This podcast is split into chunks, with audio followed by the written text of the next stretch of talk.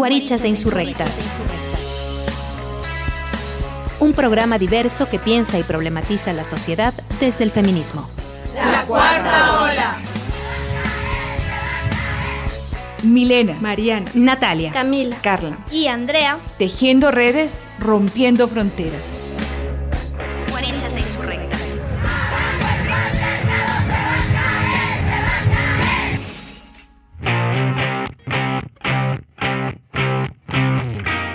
Hola, qué gusto. Iniciamos un programa más de Guarichas e Insurrectas. Llegamos a ustedes a través de Radio Casa de la Cultura Ecuatoriana en 940 AM y también a través de www.radiocc.com. Los días viernes nos retransmite Radio Frontera La Voladora y también les decimos muy buenos días porque allá llegamos los viernes en la mañana, Carchi y también eh, parte de Colombia. También pueden encontrarnos en nuestro canal de Spotify. En nuestra fanpage los días jueves colocamos el link para que ustedes también nos puedan ubicar en ese espacio. Soy Natalia Angulo Moncayo en conjunto con Milena, con Carla, con Andrea, con Mariana, que ya pronto se reintegra también a este espacio, vamos a analizar la situación en la que se encuentran las mujeres de la región amazónica. A mí particularmente me ha interesado dialogar con una colega que trabaja de cerca los temas de violencia en contra de las mujeres eh, en la provincia del NAP, una provincia que acá en Ecuador se encuentra aproximadamente a dos horas y media de Quito, la capital. Y ella nos, nos va a contar cómo han incrementado los casos eh, de violencia intrafamiliar por el exceso de consumo de alcohol, en este caso de los hombres, una problemática que también va en aumento, y las dificultades que las mujeres tienen para denunciar las agresiones y los distintos tipos de violencia. Esto porque en muchas comunidades eh, no existen las condiciones, no existe la conexión necesaria, no se tiene los equipos necesarios para hacer las llamadas al 911, tema en el que no sé si no pensó o le faltó pensar o faltó desarrollar temas, proyectos, alternativas para que las comunidades que no están con urbano, digamos, puedan también eh, no quedar en la indefensión y, puedan hacer las llamadas a denunciar los casos de violencia, en este caso principalmente, pero otros temas en los que eh, la fuerza pública o las autoridades tengan que intervenir. Según nos ha contado esta compañera, eh, ya existe un caso de, de, femicidio en la provincia del Napo y eh, en la región amazónica también los casos van en aumento. De estos y otros temas hablaremos esta tarde. Habrá música, habrá notas también de prensa. Vamos a conversar un ratito también con una buena amiga de este programa, Soraya Barragán Soto, quien nos tiene algunas actividades en esta época importantes relacionadas al parto humanizado. Y bueno, sin más que decir, iniciamos. La marcha planteada por las centrales sindicales, los FUT, estudiantes universitarios y colectivos sociales se realizó recorriendo las calles del centro histórico de Quito, en varios lugares en Guayaquil, también en Cuenca. Varios son los temas que movilizan a pesar de la gravedad de la pandemia del coronavirus y las medidas de distanciamiento social existentes. Si bien se teme al coronavirus, se dice temer más a la pobreza, al hambre y al desempleo. Se rechazan las medidas económicas asumidas por el gobierno de Moreno. Se exige estabilidad laboral, no a los despidos, no al cierre de las empresas públicas. Se cuestiona la corrupción, el nepotismo y el beneplácito gubernamental hacia los intereses del grupo de poder económico del país, mientras se empobrece más a buena parte de la población. Les habla Milena Almeida desde Guarichas Insurrectas. Cada día más guarichas y más insurrectas. Buenas tardes. Muy buenas tardes, muy contenta de acompañarles un programa más de Guarichas de Insurrectas. Mi nombre es Carla y también muy contenta de tratar el día de hoy el tema de las maternidades emergentes, que nos ayudarán a entender un poco más cómo se están viviendo las maternidades en tiempos de pandemia a manos de grandes profesionales y también grandes madres. Ponemos fin al programa de Guarichas e Insurrectas. No olviden seguirnos todos los jueves y también en nuestro canal de Spotify, donde podrán encontrar todos los programas que hemos llevado a cabo durante la cuarentena. Muchas gracias por acompañarnos un programa más. Muy buenas tardes con todos y con todas. Bienvenidos a un programa más de Guarichas e Insurrectas. Gracias por acompañarnos un jueves más. El día de hoy hablaremos sobre el aumento de violencia intrafamiliar y de género en la región amazónica, como las mujeres que viven en este sector presentan varias dificultades para denunciar estas agresiones. También estaremos dialogando sobre el cuidado comunitario y las capacidades organizativas de los pueblos indígenas de la Amazonía frente a esta crisis sanitaria. Además, también hablaremos con Soraya Barragán y Elaya. Con ellas tuvimos una bonita conversación en la que conversamos sobre cómo maternar en colectivo en tiempos de pandemia y también sobre su evento Encuentro para Maternidades Emergentes. El programa de hoy estará cargado de mucha información y muy buenas historias, así que sin nada más que decir, empezamos.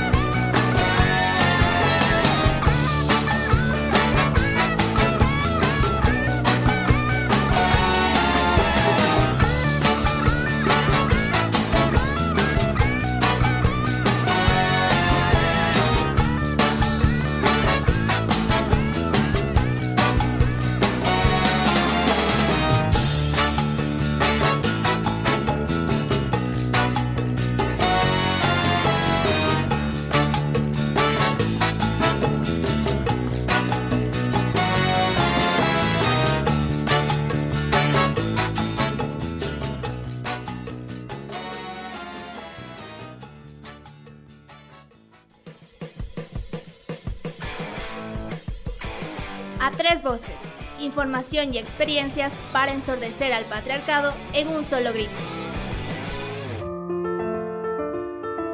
Continuamos con Guarichas de Insurrectas y en esta ocasión tenemos a dos invitadas muy especiales. Estamos a Soraya Barragán, ella es terapeuta en sabiduría andina y tecnóloga agropecuaria. Además, brinda acompañamiento durante la gestación, parto y posparto y es terapeuta de linaje especializada en la sanación del útero, anticoncepción natural y ginecología. También tenemos a Paola Paredes, educadora perinatal, auxiliar de enfermería, profesora de yoga, artista plástica, cantautora, terapeuta, holística y consultora. ¿Qué tal? ¿Cómo van? Muy bien, contentos de estar aquí en este espacio y agradeciéndoles muchísimo el haber tenido la oportunidad de este, eh, este evento, este recito que hemos juntado varias fuerzas, varias mujeres mexicanas, nos hemos puesto de acuerdo para poder compartir una hora de nuestro tiempo para que las mamás se enteren, que las mamacitas puedan reconocerse y reconocer alternativa a las opciones que está brindando en este, en este tiempo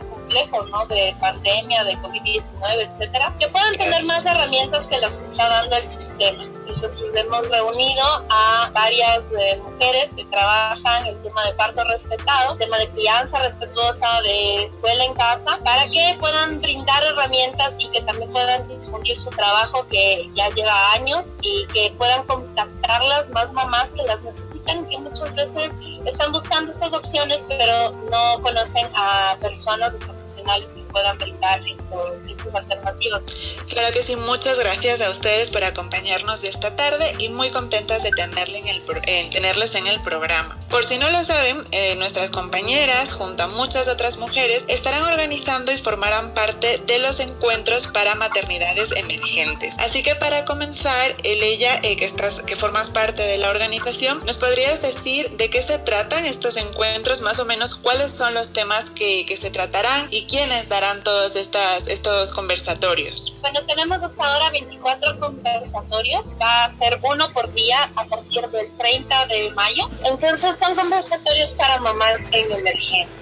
Está emergiendo una nueva era, está emergiendo eh, un montón de ideas nuevas. En esta ocasión que tenemos es un llamado, es una invitación a crear nueva era, a crear nuevas formas agarrando lo, lo antiguo, lo ancestral y aprendiendo de todos los procesos que hemos estado viviendo como humanidad.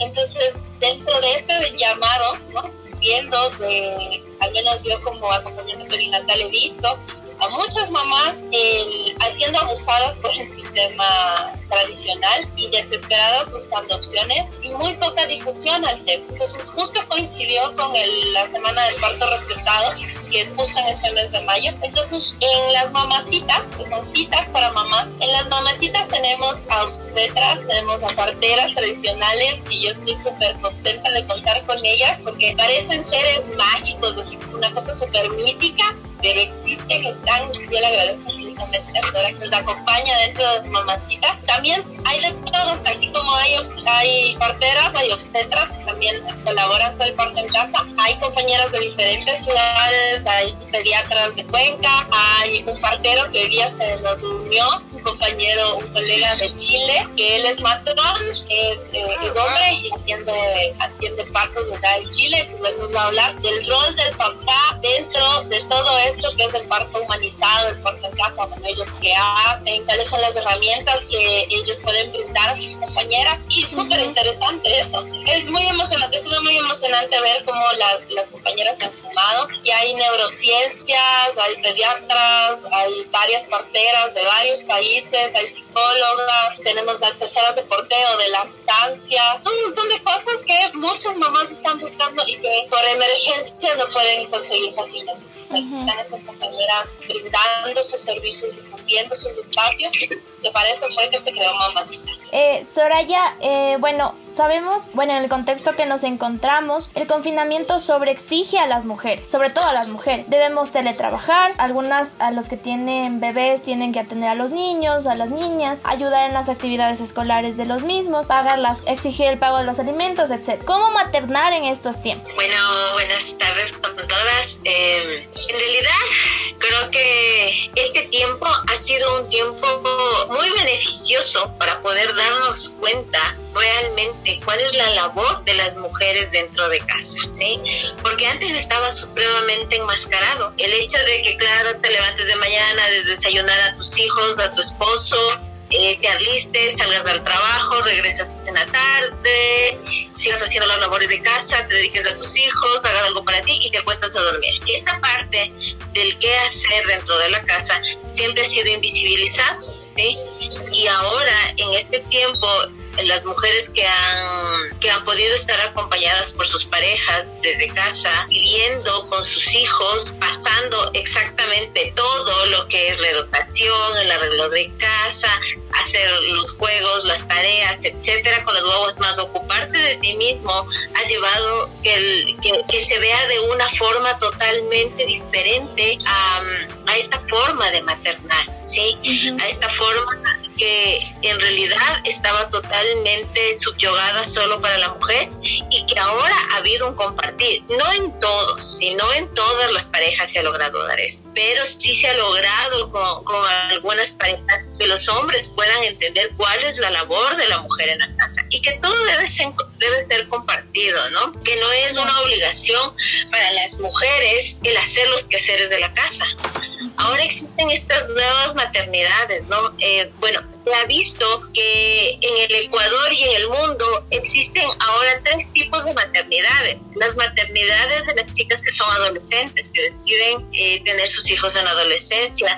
Las maternidades de mujeres que ahora va en aumento de mujeres mayores a 35, 37, 38 años, hasta 42 años que comienzan a maternar. Y el otro tipo de maternidad y es una maternidad un poco invisibilizada, pero que existe, que es las mujeres que vienen a ser las tías, las abuelas, el otro tipo de mujeres que está a cargo de los sobrinos, nietos, etcétera. ¿sí? Un nuevo tipo de maternidades em, ha permitido también como redescubrir lo que antiguamente se hacía en comunidad, ¿sí? porque hay que entender también el sentido de la comunidad. La comunidad es, no solo es el randy randy, ¿sí? La comunidad tiene, e, esta palabra comunidad es tan extensa que te lleva a entender lo que es realmente el compartir, el dar y recibir, ¿sí? Entonces, cuando existen estas, este, estas nuevas maternidades, las invisibilizadas, donde ayuda a la tía, donde ayuda a la abuela, donde ayuda a la prima a criar a los hijos, a los guaguas, permite un mejor compartir, un mejor sentir. Y es ahí cuando los niños empiezan a entender el sentido de la de, lo que es el ser cuidado. El ser cuidado, el debe ser cuidado y el yo cuidar. Entonces, ¿qué pasa con las mamitas en la adolescencia? Estas nuevas maternidades adolescentes que quizás antes sí existieron, siempre han existido, pero realmente no eran muy visibilizadas y que ahora sí lo son. Estas mujeres, en general, algunas en esta época han pasado por momentos de depresión totalmente terrible, porque el hecho de estar maternando en el tiempo de pandemia, con confinamiento, con cuarentena, conlleva muchos muchas cuestiones psicológicas, entre estos la culpabilidad. Muchas mujeres adolescentes sienten la culpabilidad, no se sienten apoyadas, ¿sí?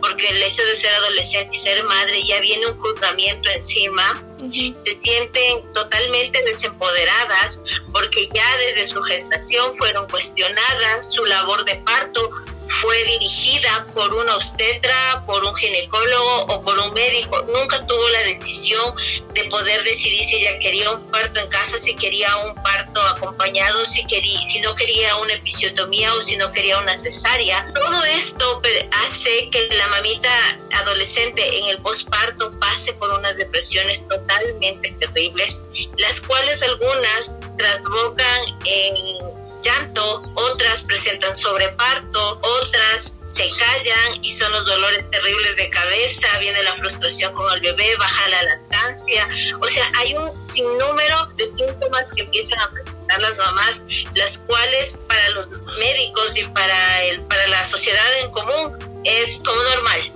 Normal, porque eres mamá primerista, eres adolescente y aguántate. Aguántate. Normaliza la violencia obstétrica. O sea, e, es totalmente terrible con las adolescentes, ¿no? Lo que no pasa a veces, ya no es mucho con las mamitas que son las mal llamadas mamitas añosas, ¿no? Porque son mayores a 35 años, que ya en ellas existe un proceso de preparación, hay un empoderamiento también para poder llegar a su parto muchas de ellas ya optan por el parto en casa, que es, que es el tema que yo voy a poner, y ellas son las que denuncian las violencias obstétricas, ¿sí?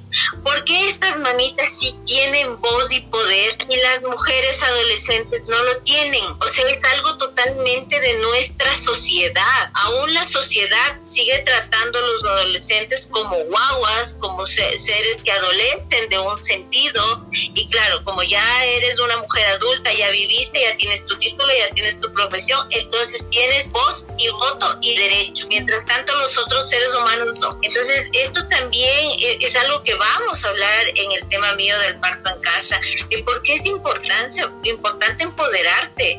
Desde que tú naces, tú tienes tus derechos en este mundo, ¿sí? Entonces tienen que ser respetados. Em, el hecho de que existen mujeres que no desean maternar también son juzgadas dentro de la sociedad, son tachadas dentro de la sociedad por decidir no gestar un bebé físicamente, sino algunas optan por la adopción y otras no cero maternidad. Entonces, eh, es el hecho de ir entendiendo estas nuevas formas de cómo las mujeres vamos tomando decisiones sobre nuestros cuerpos, decisiones sobre las acciones que queremos tener en la vida. Si yo no quiero ser madre, si yo no quiero maternar, pues es mi decisión, ¿sí? No estamos obligadas a por tener un útero parir, o sea, es algo que también en el contexto de nuestra sociedad debe cambiar.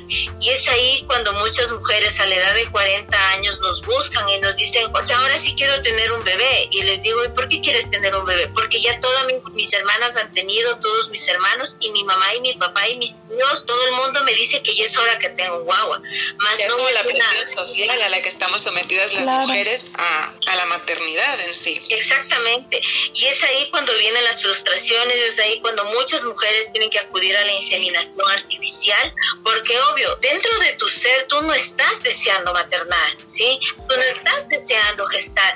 Entonces te ves obligada ante una sociedad. Y estas mujeres, después de someterse a un sinfín de de, pruebas, de tomar pastillas, inyecciones, llegan a un momento de frustración terrible. O sea, todos los temas que nosotros vamos a tratar dentro de este lindo encuentro que vamos a dar de mamacitas, toca todos estos temas, porque no es solo la, la, la, la, forma de maternar, no es solo desde que el bebé existe que tú estás maternando, hay muchas cosas que pasan antes de la gestación, durante la gestación, durante el parto y durante el nacimiento que marcan la vida de este ser para todo. O sea, nosotros hablamos que después de que el bebé haya nacido, tiene que haber el primer apego o la impronta que le llamamos. En las salas de parto humanizado del Ministerio de Salud Pública como de los hospitales, lo que hacen es pasarle la mamita, ay, mírale un ratito y te lo quitan. Y dentro de las leyes de la OMS dice apego inmediato.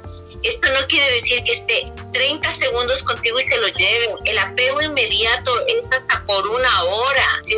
No tienen por qué retirarle a tu bebé de, tu pecho. Lo que pasa eh, con este, cuando le retiran al bebé del pecho, se produce el primer desapego, ¿sí? El primer abandono en el bebé. Y esto es algo que va a hablar una de nuestras compañeras que trabaja acerca de las neurociencias, cómo afecta la psiquis del bebé para toda su vida. Y si yo siempre les digo y siempre les pongo el ejemplo, las mujeres que fueron separadas o los niños que fueron separados de, nuestras madres en el instante de nacimiento, siempre tenemos miedo a todo lo que vamos a hacer por primera vez. Primer día de escuela, primer día de jardín, primer día de trabajo, primer, primer, todo lo que sea por primera vez, vamos a tener miedo de inseguridad. El sistema médico hace que las cosas funcionen así. Más en el parto en casa, en el parto tradicional, nosotras no retiramos nunca al bebé de su mamá, ni siquiera para medirle.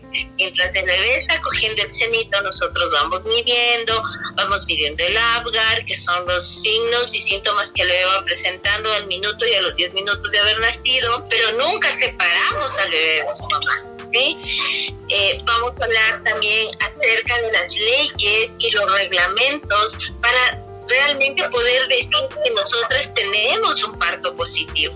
Hemos cambiado la palabra de parto humanizado, que ahora se utiliza en todas las salas de parto, que ahora están en todos los manuales, porque realmente no se ha entendido qué es la parte de humanizado. O sea, las leyes de la OMS están ahí, las leyes del Ministerio de Salud Pública están ahí, pero el personal médico no está apto ni capacitado para atender un parto humanizado. Piensan que es humanizado porque tú estás acompañada, porque te dejan ver a tu bebé, porque le cambian al lado tuyo y porque te dicen, ah, señora, no, no te hemos rasurado ni te hemos hecho el enema. Y es, por eso ya es humanizado. O sea, estamos totalmente fuera de foco.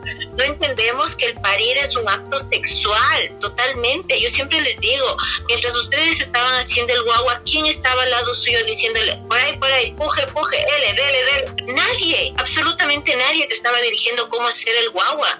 Entonces tampoco nadie te puede dirigir cómo tú debes pujar para parir, porque es tu cuerpo. Tú como mujer estás sintiendo todo lo que fisiológicamente está pasando adentro tuyo. Es ilógico que un médico que está afuera, que entra, te hace el tacto, te pueda decir, ahora sí puje señora, cuando tú no tienes ganas de pujar. Ahora sí colóquese en esta posición que es buena para mí y que me, yo puedo ver y que así me lo enseñaron y que no te permitan a ti el, libre movimiento y, el, y la libre posición, ¿sí? Aparte de esto, se acaba el parto y todo el mundo le aplaude al médico, todo el mundo le felicita al médico. Y mi pregunta es, ¿el médico estaba pujando? ¿El médico estaba recibiendo las contracciones? ¿Él estaba sintiendo? ¿Por qué aún seguimos en este sistema tan patriarcal en el cual felicitamos al médico, a la persona que está haciendo de Salvador y no le felicitamos a la madre, que es quien estuvo sintiendo todo, pariendo, gimiendo. Entonces es, es volver a dar ese poder también a la mujer. Por eso son tan importantes estos tipos eh, de conversatorios, porque pienso que muchas mujeres quizás se dejan llevar por la legitimación que tiene eh, el poder de, lo médico, ¿no? Entonces, si lo hace el médico es porque se supone que está bien, entonces no podemos decir eh, nada de cómo se tendría que hacer. Entonces es tan importante informarse y tan importante conocer todas las infinidades de formas que hay de, dar a luz, después de dar a luz, de maternar. Una de las cosas que nos llamó mucho la atención eh, que Soraya hablaba era sobre eh, maternar en colectivo. Entonces, ¿cómo maternar en colectivo en estas, en estas condiciones? Bueno, o sea, la maternidad en colectivo es una maternidad en la cual sí, primero sí te sientes acompañada, pero ojo, también hay que respetar los tipos de crianza. Puedes maternar en colectivo recibir el apoyo de mujeres que ya han pasado su proceso de maternidad, que quizás están en lactancia, tips que a ellas les funcionaron, más hay que tener el respeto que cada padre y madre deciden en la crianza de su hijo, porque si nosotros nos vamos al hecho de maternar en familia, que es totalmente diferente, la mamá te da un consejo, la abuela te da un consejo, la tía te dice esto, la hermana te dice esto, y todo el mundo te termina criticando cómo tú estás criando a tu hijo, ¿sí? Y es ahí donde se inhibe el instinto mamífero propio tuyo. Cada una de nosotras sabemos qué es lo que necesita nuestro bebé, nuestro crío es un instinto mamífero. Nosotros también lo tenemos, nosotros sabemos lo que nuestro crío necesita, lo que nuestro bebé. Las madres saben identificar el tipo de llanto, el llanto por dolor, el llanto por hambre, el llanto por angustia. Todas saben identificar. Uno le escucha a un bebé que habla, que ni siquiera habla, y uno dice, ¿qué, qué está diciendo? Y las mamás entienden. Ese tipo de crianza no existe un manual, no existe reglamentos. Somos seres únicos e irrepetibles. Es por eso que la crianza en comunidad es muy diferente a la crianza en familia. O sea, son dos cosas que trasbocan los sentidos, que uno piensa que tiene que criar, eh, tiene que estar al lado de la mamá, el papá, el tío y la tía y que todo el mundo le diga qué es lo que tiene que hacer. Eso lo único que va a provocar es frustración en la mamá y va a pensar que nada puede ser. Muy diferente cuando una, la, la crianza en comunidad, ¿qué quiere decir? Que tú llegas, le ves a la mamá que está dando de lactar, pero su cama está hecho pedazos, los pañales por aquí, las sandalias por acá, y tú le dices, ándate a la sala y yo acomodo tu cuarto. Vete a descansar al cuarto, yo te voy a hacer el caldo, yo voy a regar tus plantas, yo voy a lavar tus platos, yo voy a lavar tu ropa. Luego me siento a escucharte, luego me siento a conversar, a que te desahogues, a que me digas y me cuentes qué es lo que te está pasando. Eso es una crianza en comunidad. Como, de, como yo siempre vuelvo y repito, estamos en una sociedad que aún condena y juzga todo lo que hacemos las mujeres. ¿sí? Si tú decides darle de lactar hasta los cuatro años a tu hijo, juzgada, porque estás criando un niño mimado, es un malcriado, no va a servir para la sociedad, etcétera de cosas. ¿sí? Si le destetaste antes de los seis meses, juzgada. Si decidiste complementar tu lactancia, tu, tu seno con eh, cosas suplementarias, juzgada. O sea, si decidiste no utilizar los pañales ecológicos y utilizas los otros pañales, juzgada. O sea, por todo. Si decidiste no copiar, si decidiste ponerle en andador, juzgada. O sea, por todo. O sea, nos ven los peros hasta en la mínima cosa. Entonces, el hecho de empezarnos a respetar y acompañarnos entre nosotras mismas durante la gestación, durante el nacimiento, durante el, parto, durante el posparto, hace que existan más mujeres empoderadas. Una mujer empoderada empodera a otra mujer y esa otra mujer va a empoderar a otra mujer y etcétera. Y así nos vamos a convertir en una comunidad porque aún seguimos viviendo aisladas, aún seguimos viviendo bajo el juzgamiento de la sociedad. Desconociendo un montón de procesos que son básicos y necesarios para nuestro funcionamiento como biología. Biológicamente las mujeres están eh, diseñadas para sentir placer durante el parto. Entonces tenemos términos como placenta, la palabra placer viene de placenta, tenemos oxitocina, dopamina, serotonina, pero hay algo por ahí que alguien se inventó que parirás con dolor a tus hijos, entonces está vuelto un paradigma. Se repitió tantas veces y durante tanto tiempo que las mujeres están programadas psicológicamente para que el parto sea una tortura dolorosa, desde donde se agarran los médicos para hacer cosas como programar cesáreas al cuarto mes, porque sí, para, porque en la fecha antes, dos días después, yo me voy a ir un viaje a Brasil que me paga la farmacéutica, entonces usted tiene que parir el día que yo quiero.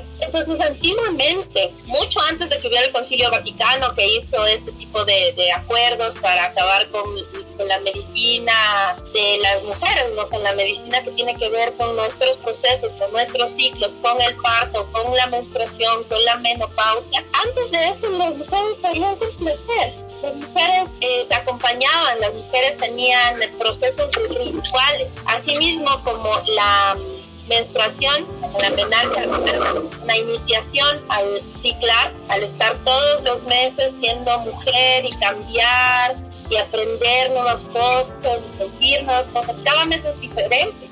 Así mismo el parto es una iniciación. Entonces, una madre se inicia como madre, deja de ser doncella y deja todo el mundo de no tener hijos, de no ser mamá, de no tener a alguien que depende energética, emocional y psicológicamente de una. Entonces el tema de la depresión postparto puede llegar a durar años porque no hay una conexión. Esta conexión neuronal y químicamente está comprobado científicamente porque nosotras, las mujeres que hemos decidido decirle al mundo entero, ¿ok? Hay evidencia de que lo que usted está repitiendo una y otra vez, como que fuera una fábrica, no va acorde a la biología. Y yo le voy a dar a una mujer la opción de que pueda escoger lo que es mejor para su biología, para lo que la vida la diseñó, para lo que la naturaleza la diseñó. Yo le voy a dar opciones informadas, comprobadas, o sea, que hay estudios científicos que prueban cada cosa está diciendo. es que nosotros nos inventamos, una moda y de repente nos inventamos el agua tibia. Son prácticas y procesos que tienen miles de años y que la ciencia ahora se está dando cuenta de que, ah, es así, pero para que esto avance, para que realmente las cosas cambien, las mujeres tienen que conocer. Porque una mujer, lo que dice Soraya es perfectamente cierto. Cuando una mujer ha dado a luz libre, conociendo su cuerpo, conociendo su proceso, acompañada, ella lo dice a, a, los cuatro vientos, o sea, todo lo que mi médico me decía, lo que mi mamá me decía, lo que mis tías me decían, me tocó luchar contra eso. Nace una guerrera realmente. Entonces nosotras creemos que esas guerreras pueden desprogramarse porque es una cuestión de deconstrucción total, que tienes que deconstruir la realidad, porque todo lo que te diga tu mamá, tu marido, tu compañero, la vecina, puede estar en contra de tu decisión y tú la tienes que mantener. Si son guerreras que llegan hasta el final de su parto y traen una vida al mundo. Entonces hay una diferencia cuando te la trae el médico. Una cosa es que te traiga el médico a ti, tu bebé, entonces ahí el médico es lo más local que existe, la divina papaya, y tú eres simplemente un vehículo biológico para otro, para otro ser. El apego es distinto, la forma en la que uno interpreta la situación es distinta. No es lo mismo que tú hayas traído desde tu poder con tus herramientas tuyas, psicológicas, emocionales, físicas. Tú ayudaste a ese ser a venir al mundo. El apego, la, la, sensación, la forma de maternar, las cosas que te llaman la atención y cómo reaccionas tú ante cosas como los transgénicos en la comida, las semillas, y otro, empiezas a fijarte en un montón de cosas que antes probablemente no te fijabas porque estabas tan acostumbrada a este sistema de repetición, de hacer lo que otro dice porque el otro hacía, que nunca te lo cuestionaste. Y la maternidad es esta fuerte, las mujeres están tan sensibles a todo que cuando uno empieza a decirles cosas que van dentro de la lógica de la biología, es más fácil desprogramarlas de este ciclo de repetición. Y eso puede generar realmente un nuevo mundo y cambiar la forma en que nacen los seres humanos a una forma más consciente, más amorosa, más respetada a los ciclos, a la vida. Porque eso es, eso es lo que va a cambiar el mundo, realmente, Claro. Claro. Y qué tan importante es eh, ir aprendiendo, ¿no? Porque muchas veces tenemos miedo a, a, tener un hijo y, pensar que, que, tenemos que saberlo todo, pero no, tenemos que ir aprendiendo, tenemos que ir escuchando a nuestro cuerpo también. Qué tan importante es empoderarnos de nuestro cuerpo para empoderar, como decía, como, como hablábamos antes. Sí, es importantísimo reconocer, volverse a conocer eso es lo que nos hace falta, yo creo que es el llamado de este tiempo, a reconocer cómo funciona mi cuerpo, cómo es que yo me curo de las enfermedades, cómo es que yo me enfermo, por qué me enfermo, de dónde viene la enfermedad. El otro día yo lo escuchaba en la serie en entrevista. El médico te da paracetamol porque te dolía tal cosa y el dolor desapareció, pero la causa del dolor no desaparece. Simplemente es un inhibidor de las enzimas que hace que tu cerebro sienta dolor deja de sentir dolor, pero la causa del dolor sigue estando ahí. Y hasta que no sea resuelta, el dolor va a ir acrecentándose. Entonces las culturas andinas, las culturas iniciáticas, las culturas milenarias, todas tienen el mismo sistema. Hay pensamiento, hay emoción, hay no solamente somos de esta masa. Como dice la, la serie que ella es una capa por todo lo que hace. Entonces, yo, admiro muchísimo a las parteras, porque gracias a las parteras, un conocimiento ancestral femenino que tiene miles de años de sobrevivir, de luchar, de no dejarse vencer, porque el sistema médico nace después de que arrasan con las parteras, arrasan con las mujeres medicina en los pueblos, y de ahí viene la peste negra, porque no había cómo curar a la gente. Y entonces la iglesia y esto está documentado, existe eh, investigaciones al respecto, la iglesia dice, bueno, vamos a crear los colegios de médicos para que ellos curen a la gente. Entonces te curaban con el librito al lado para que pases recitando la misma cosa una y otra vez, te convenza de que es por tus pecados que estás enfermo, que realmente no te curabas de nada. Entonces estas mujeres tenían que esconderse, tenían que huir, y si se ha mantenido sin saber hasta el sol de hoy, es porque han resistido. Y gracias a eso es que muchos de nosotros sabemos lo que sabemos ahora de menstruación, sabemos qué plantas, sabemos de anticonceptivas, sabemos de parto, porque un bebé que es dado a luz de forma en la que las, los seres humanos fueron diseñados biológicamente, es un ser que desarrolla aptitudes digamos que hasta o sea, hacen cosas que un niño regular no hace. Son súper intuitivos, saben exactamente qué quieren, dónde buscarlos, como que tuvieran una comunicación con su entorno distinta, unas ganas de vivir distintas, porque fueron traídos de la misma forma y con el mismo amor y con el mismo respeto con el que fueron hechos, mientras estabas tú con tu compañero ahí en la intimidad, ¿no? Un lugar cálido, abrigado. Entonces, un bebé tiene la biología en C. O sea, tu, tu sistema biológico se programa, porque un bebé es un esponjita. Tu sistema biológico se programa con cada acción, desde el momento que estás gestándote. Cada palabra, cada sensación que siente tu mamá, las, cosas que con mamá, te ella les conoce, porque ha estado dentro de ti. Y el momento que sale, son tan vulnerables que ellos conocen que tan vulnerables son. Un niño que es separado de su madre no puede sentir otra cosa que pánico y son las primeras horas de vida, de ser, de al mundo a ser feliz, a ser amado, abrazado, porque estás en oxitocina, el amniótico es de ese componente, es amor. Entonces sales de oxitocina a un lugar frío, con unas voces que te dejan ciego, que un montón de gente que tú no conoces ni has visto en tu vida te toque en un lugar frío. Entonces, la forma en la que nacen los seres humanos está completamente patas arriba. Claro, y, esto, sí, sí. Ajá.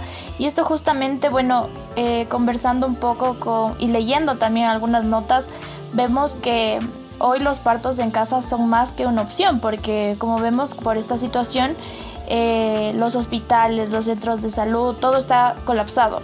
Y es un peligro también para la mamá, eh, pues ir a estos lugares, ¿no es cierto? Muchas veces estábamos, bueno, estaba leyendo algunas notas que decía que las mamitas llamaban a los centros de salud porque no, no era una opción salir y ellos les decían que pues bueno que no es una situación urgente y tal, entonces no recibían atención. Entonces iban a buscar cuando ya las mamitas ya estaban a punto de pues de dar a luz, iban a buscar a la persona que más supiera en esos ámbitos. Entonces, eso les quería preguntar a las dos si nos podrían dar algunas recomendaciones básicas, así para un parto en casa, para un parto acompañado. Pero antes de que hable Sori, porque la Sori se va a entender que es la experta en el tema, yo se les quiero contar como una cosa que que me dejó completamente aterrada, es que las clínicas eh, que trabajan el parto están cobrando hasta 5 mil dólares por una cesárea y vendiéndolo como si fuera la mejor opción del universo para una cesárea. Únicamente se debe hacer cuando la mamá o el bebé corren un riesgo real, debidamente comprobado. Es una cirugía mayor que no es una opción de parto. No es que puedes dar a luz por cesárea o dar a luz por parto vaginal. No, la cesárea es una operación mayor que salva vidas en el caso en que es necesaria. Es un negocio pero están haciendo su agosto, al menos aquí en Quito, hay unas cifras astronómicas por un parto Ahí sí, sorry, todo. Bueno, a ver, eh, en realidad yo estoy muy feliz que el sistema de salud nacional no esté recibiendo mamitas gestantes. O sea, es la primera vez que yo digo, wow, están haciendo algo correctamente. Cuando tú vas al hospital, es porque estás enferma, es porque estás padeciendo de algún desbalance energético en tu cuerpo. La gestación no es una enfermedad, ¿sí? Entonces, claro, sí, el sistema de salud nacional les está diciendo, eh, si usted no presenta los síntomas como fiebre alta, sangrado, visión borrosa, dolor de cabeza, mareo, no asista al centro de salud, ¿sí? Algunos centros de salud están recomendando a parteras y en eso sí agradezco también mucho las recomendaciones. Recomiendan y nos dicen, vaya a a la parterita tal, a ver si... O llame a un centro, un servicio médico que le tome los signos vitales en su casa y procure, por favor, eh, permanecer en casa y no venir al hospital. Pues está muy bien. los hospitales son lugares donde existen la mayor cantidad de bacterias, virus, hongos y todos los patógenos posibles habidos y por haber. ¿sí? Es un lugar de infección. Es por eso que siempre se le recomienda a las mamitas que traten de hacer sus chequeos en los centros médicos, que son los lugares donde hay menos contaminación, porque no existen operaciones, porque no, si llegan personas graves son remitidas a los hospitales o maternidades. ¿sí? Entonces, sí, en realidad yo estoy muy feliz. eh, y claro, las mamitas lo que tienen que buscar primero es hacerse los chequeos trimestrales, que es lo normal, ¿no? El chequeo trimestral donde te hacen toma de signos vitales, examen de orina, examen de sangre, monitoreo fetal, para ver que el bebé se encuentre muy bien y a través de tus exámenes ver que no presentes anemia, diabetes, que no haya epitiroidismo, que no haya hipotiroidismo, absolutamente nada. Mientras tanto, tú puedes seguir con tu gestación en casa, normal y tranquila. Para la gestación sí tenemos ciertas acotaciones con respecto al consumo de plantas calientes, que son las que aceleran las contracciones uterinas, el consumo de ciertos alimentos que también ayudan a la, contracción uterina, que son las que se le recomienda no consumir, ¿sí? Aparte de esto, no existe ninguna contraindicación para que tú no tengas tu parto en casa. ¿Esto qué quiere decir? A lo que se refería también en ella, es que no es necesario en este momento, en tiempo de pandemia, que tú seas sometida a una cesárea. ¿sí? El Ministerio de Salud Pública, el Ministerio de Salud Pública en marzo del 2020 sacó un manual de recomendaciones para los prestadores de servicios de salud en tiempo de COVID. ¿sí? Aquí está este es emitido por el Ministerio de Salud Pública en marzo del 2020. En la página número 13 dice claramente y puntualmente que todas las mujeres, sea caso sospechoso de COVID o que presenten COVID, tiene que ser el parto vaginal, salvo que el bebé o la mamá presente alguna complicación. Y aquí en el Ecuador sigue siendo tierra de nadie y aquí a las mujeres lo primero que se les hace es meterle miedo. Si usted pare vaginalmente, le va a pasar el virus a su hijo. Investigaciones científicas que circulan por la red y por todo el mundo dicen que ni siquiera a través de la lactancia materna le puedes pasar el virus a tu guagua. ¿Cómo le vas a pasar durante el parto? Es algo ilógico. ¿Sí?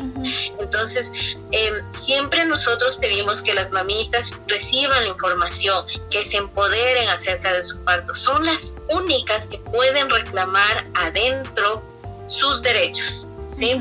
Entonces, las recomendaciones del Ministerio de Salud Pública es, si usted es un posible caso de, de, COVID y no tiene complicaciones, o si tiene COVID y no tiene complicaciones, ni su agua ni usted, parto respetado parto humanizado. Tiene derechos para acompañada, tiene todos los derechos de no realizarse el enema, de no realizarse el rasurado, de no recibir la estimulación o inducción para el parto. Usted puede elegir la posición en la que puede parir, usted puede pedir su placenta. Una vez que el bebé haya nacido, usted solo lo único que necesita es utilizar mascarilla y lavar bien sus cenitos antes de la lactancia. No hay ninguna contraindicación entonces es ahí cuando se tergiversa todo lo que realmente es el parto porque nuevamente nos vuelven a meter los miedos y claro, si el bebé por ave circunstancia resulta con COVID, ¿de quién es la culpa? De la mamá. ¿Por qué? Porque la mamá no siguió las recomendaciones que le dieron en el hospital. Pues los hospitales solo son entidades que crean sus propios reglamentos para ser de los seres humanos que ingresan seres ignorantes e indefensos, porque ellos son los que tienen el poder. Lo que no pasa en el parto en casa. En el parto en casa, la mamá, el papá, son los que tienen el 90% de la responsabilidad en el parto tanto la partera como la dula tenemos el 10% de responsabilidad, porque no somos nosotros las que estamos pariendo, la que está pariendo es esa mamita. Ella sabe lo que está pasando dentro de su cuerpo y es ahí donde yo tengo muchas evidencias de mamitas que hemos estado en labor de parto y que me dicen, Soraya, mi bebé está con sufrimiento fetal. Y yo, ¿y cómo sabes? Porque yo siento que está respirando así, así, o siento que está así. Entonces nos vamos al chequeo médico y siempre resulta el instinto de las mamás, el saber de las mamás es increíble. Sí, está con sufrimiento fetal, pues nos vamos a la cesárea, con todas las razones y motivos científicos evidenciando que es necesaria esa cesárea. Hay otras mujeres que sienten toda su labor de parto con placer, lo llevan a su ritmo, ¿sí? Se permiten ser alimentadas, acompañadas, cobijadas, puedes dormir, puedes llorar, puedes cantar, puedes reír, hasta incluso puedes decir, ya no más, ya no puedo, ¿sí? Es tu derecho, es tu cuerpo. Nosotros estamos para acompañar, para medicinas vitales, para darte una mano, para llevarte a la ducha, para decirte que todo está bien, que el proceso está bien, ver los signos de emergencia, si es que vemos que una mamita presenta una presión alta, si es que vemos que está en eh, que la frecuencia cardíaca de su bebé está en bradicardia o taquicardia, o sea, para eso está la parteria y la dula, para acompañar, más nosotras no hacemos partos. 100, 90% es el papá y la mamá quienes toman las decisiones. Nosotras estamos para acompañar. Y es ahí cuando realmente las mamitas se empoderan. Es ahí realmente cuando yo digo sale la verdadera mamífera y defiende a su cachorro, defiende a su bebé. Eso es el parto en casa que tú puedas elegir, decidir cómo, cuándo y dónde. Y hasta incluso puedes decir, ya no va más, o sea, en serio estoy cansada, me duele demasiado, lo siento, no logro llevar la respiración y hasta aquí se acabó y nos vamos al hospital. O sea, nosotros respetamos todas las decisiones que tú tomes en tu labor de parto y en tu parto. Igual lo que pasa con el nacimiento. El bebé nace y hay mujeres que enseguida, o sea, cogen a su bebé y y, y, ya, o sea, y dicen, y déjeme solo con mi esposo y ya, salgan un rato, salgan un momento. Hay mujeres que sí desean seguir siendo contenidas, deseas en qué momento cortar tu cordón umbilical, si esperas a que deje de latir, si les dejas una hora, si haces con tu placenta eh, consumo, eh, si dejas que la placenta esté, mm, ¿cómo se llama? Esté en una, en una tarrinita con sal, o sea, eliges todo, absolutamente todo. Eh, después de que nace el bebé, tú mismo decides. Hay, hay, mamitas que piden el baño enseguida de su bebé, uno realiza el baño, lo que realmente no se recomienda, ¿no? Porque el bebé puede entrar en hipotermia. Entonces, lo que más se recomienda es esperar como dos días para hacer el bañito al bebé. La lactancia, ellas deciden el momento que quieren dar de lactar, cada cuánto quieren dar de lactar. O sea, absolutamente todo, porque es tu bebé, es el ser que estuvo dentro de ti durante 10 lunas, 280 días. Solo tú sabes lo que ese ser necesita. ¿Sí? Entonces, es todo esto, hablar de las vacunas, hablar de la alimentación, o sea, 100% decisión de papá y mamá todo lo que ocurre en ese, eh, todo lo que va a ocurrir en ese ser, todo lo que le van a dar. Entonces, esta es la importancia del parto en casa, ¿sí? hay mamitas, hay... Sí, sí. Hay muchas mamitas em, que se sienten seguras, aparte de que esté la parteria y la dula, que esté un, un médico, que también esté ahí. O sea, hay diferentes formas también de parir, ¿sí? No, a ver, hay mamitas en que deciden también que no solo esté el médico, sino que también esté su mamá, su abuela, la hermana, la prima.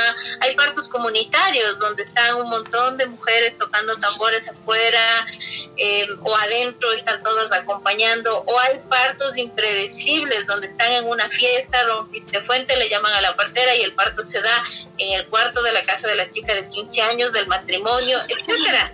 Entonces, hay, hay diferentes formas de parir, porque todas, todas, todas somos totalmente diferentes. Ningún parto se parece a otro.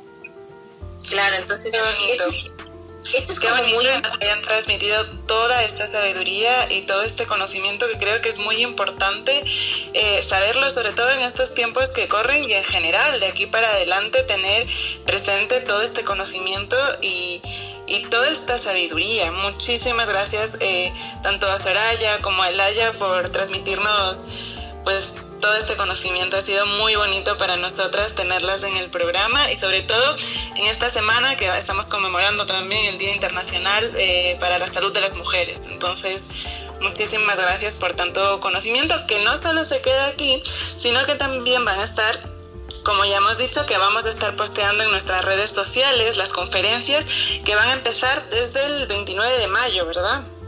Sí, desde el 29 de, de mayo son 24 conferencias, entonces desde el 30, perdón, 30 de mayo hasta el 24 de junio. vamos a tener un, un, encuentro diario de 6 a 7, una horita diaria, en donde muchas, muchas mujeres así amorosísimamente nos están donando su servicio, su saber sea, porque las conferencias son de entrada libre, no tienen un costo. Lo que ustedes tienen que hacer es entrar al evento de Facebook. Ahí hay un formulario en donde dice si deseas participar, inscríbete. Porque las conferencias tienen muchísimo valor. Entonces, el que no tenga un costo no quiere decir que no haya que hacer un esfuerzo mínimo de poner unos cuatro datos ahí para eh, recibir los enlaces de web. Entonces, más que invitadas a hacerlo lo más viral posible, porque es conocimiento que no le, al, médico no le va a arder de que una mujer sepa esto, pero eso sí le puede cambiar la vida a alguien y yo al menos seré muy feliz que logramos que muchos niños nazcan eh, con una mamá que decidió cómo traerlos al mundo, cómo ayudarlos a venir a, a, a este recito, así que es la vida. también vamos a tener un concierto al final, el 25. Probablemente si no hay más conferencias que se sigan sumando, porque se siguen sumando ya. Tenemos unas comadres de México que tienen una organización chulas para, de parteras para que nos puedan ayudar con este tema de la organización interna, cómo hacemos. Entonces se siguen sumando más conferencistas, pero Ricardo Williams nos llamó y nos dijo que estaba súper contento por la iniciativa. Él tiene unos discos que eh, hace que ha hecho desde hace algunos años para el tema del parto y de la crianza y para bebés. estamos súper contentos de tener ese proyecto, de ese ser tan bonito que es de Ricardo. Nos va a brindar un concierto también para las mamacitas que se hayan unido. va a ser hermoso, seguro. Ajá. entonces, más que bienvenidos, las esperamos.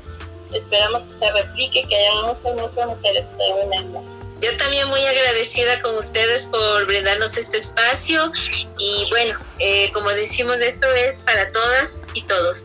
Eh, porque también eh, los hombres, su paternidad es muy importante y muy indispensable dentro de todo este proceso. Entonces también poder apuntar a que tanto mamitas como papitos se puedan sumir a estas conferencias.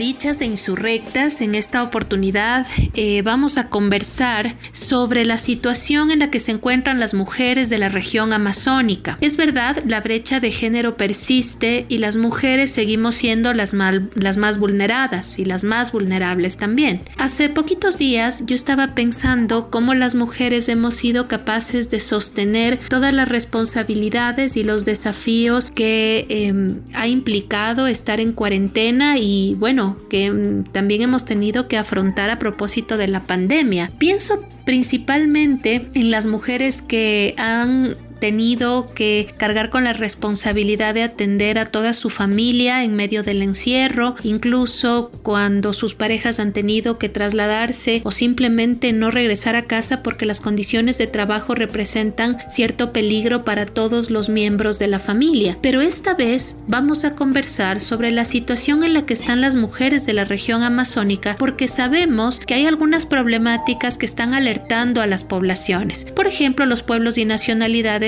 han denunciado el incremento notable de los casos de coronavirus en sus territorios, pero también otras problemáticas aledañas al tema, ¿no? Eh, tenemos de la cuestión de la violencia de género, los femicidios, también la situación económica crítica en la que están muchas familias. Y para eso vamos a conversar con una buena amiga como cada jueves. Lucía Rodríguez Aguinda, coordinadora nacional del Observatorio Ciudadano al cumplimiento de la Ley de Prevención y Erradicación de la Violencia contra las Mujeres, técnica en Ecuador de la Red de Mujeres Rurales de Latinoamérica y el Caribe, nos acompaña en esta oportunidad y con ella vamos a conversar sobre las condiciones pero también el acceso a los servicios de salud, educación y la economía que todavía siguen siendo precarias para las mujeres y más aún en esta región que siempre se ha dicho ha sido históricamente olvidada. Lucía, ¿cómo estás? Buenas tardes. Muchas gracias, Dalia. Un gusto. Les saludo desde el corazón de la Amazonía ecuatoriana, la provincia del Napo, y estamos ubicados acá en Tena. Les abrazo a todos quienes escuchan esta eh, radio eh, de Casa de la Cultura y, por supuesto, a las órdenes. Lucía, muchísimas gracias. Qué bueno conversar contigo. Eh, decía yo en la presentación que queremos conocer cómo están las mujeres de la Amazonía. Siempre cuando sectorizamos los análisis nos encontramos con realidades muy específicas, muy concretas, problemas que obedecen a temas relacionados con el territorio, que nos obligan también a pensar en que las soluciones son tan heterogéneas como heterogéneas son las problemáticas. Partamos de la pregunta general, ¿cómo está la situación de las mujeres en la región amazónica? Muchas gracias por preocuparse por esta zona la región amazónica, considerando que en el 80% de la población pertenecemos a pueblos y nacionalidades. Eh, muchas de las mujeres eh, somos eh, quienes estamos en este momento liderando lo que tiene que ver en los hogares, no solamente porque nos dedicamos exclusivamente al hogar, sino también porque somos parte de la soberanía alimentaria que sacamos los productos de la zona rural a la zona urbana y de que este confinamiento